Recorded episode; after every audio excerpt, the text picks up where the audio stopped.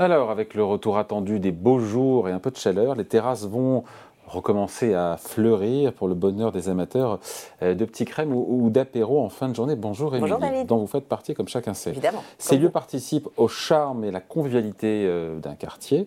Mais si on se place maintenant du point de vue, et il faut le faire, du marché immobilier, est-ce que ça donne de la valeur euh, à un bien quand on est situé à proximité d'un bar ou d'une terrasse? Ah, C'est vrai qu'une terrasse de café ou de resto, tout de suite, ça apporte de la vie, hein, vous le disiez, de l'ambiance à un quartier, mais quand même attention aussi aux nuisances des riverains.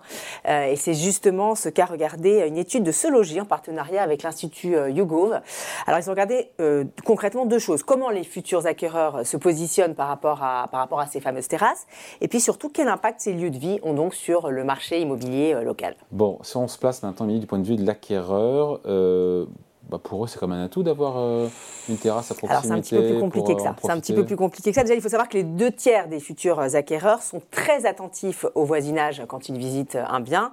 Euh, donc, ils vont évidemment inspecter les alentours et tout de suite repérer s'il y a une terrasse euh, de, café ou de resto. Alors, une fois identifié, la question, c'est est-ce qu'ils vont l'envisager comme un, comme un atout ou comme, ou comme un, handicap? Eh ben, J'ai envie de vous dire, c'est un petit peu au cas par cas. Alors, sans vouloir caricaturer, c'est vrai que, par exemple, un célibataire va plutôt voir cette terrasse d'un bon oeil, ce qui n'est pas du tout le cas, par exemple, des familles euh, avec enfants, 76% des familles avec enfants se disent méfiants. Bah oui, évidemment, à cause du bruit, on dit que c'est pas très cool quand on a un enfant à faire dormir. Hein. Exactement. Alors, ils sont en tout 66% à redouter euh, ces fameuses nuisances sonores. Arrive ensuite euh, la peur des mauvaises odeurs et de la saleté pour 51% des sondés. Et puis se loger a posé la question non pas aux futurs acquéreurs, mais aux ménages hein, qui n'ont pas de, perspective d'achat. Et bien, résultat, un Français sur quatre boycotterait un bien situé près d'un bar ou d'un resto s'il devait déménager, justement à cause de ces fameux bruits, odeurs et saleté.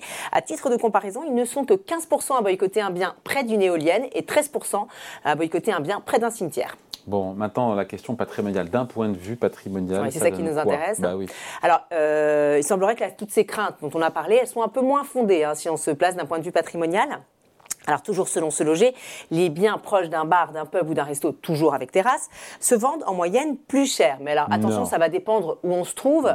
Euh, c'est surtout flagrant dans, les villes moyennes. Un logement situé dans un rayon de 50 mètres bénéficie, donc de 50 mètres d'une terrasse euh, ou d'un resto ou d'un bar, bénéficie d'une surcote de 3,5%, donc c'est quand même pas mal. Ce qui est quand même assez logique aussi, car les cafés et les restos sont en général situés dans l'hypercentre, qui est souvent très mmh. recherché dans les villes de taille moyenne, puisqu'évidemment c'est synonyme de vie de quartier, ce qui implique donc une valorisation immobilière plus forte. En tout cas, c'est ce que nous dit euh, ce loger dans son étude. Et dans les villes qui sont de plus grande taille? Alors effectivement, les, cafés et les restos, ils sont beaucoup moins marginaux, hein, euh, donc moins cotés.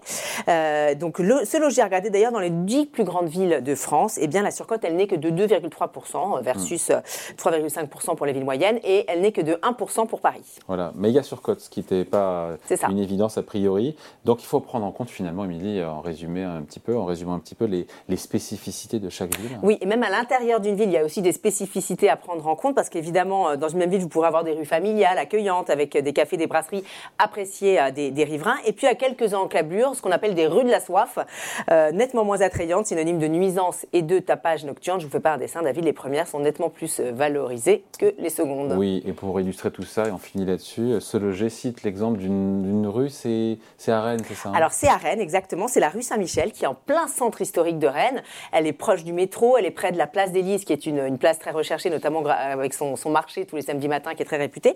Donc sur le papier, elle coche toutes les cases. Et pourtant, et pourtant, euh, les biens situés dans cette rue sont 10% moins élevés que euh, dans le reste du quartier, ce qui paraît assez bizarre. Mais en fait, c'est parce que cette rue regorge de bars et, euh, et de restos.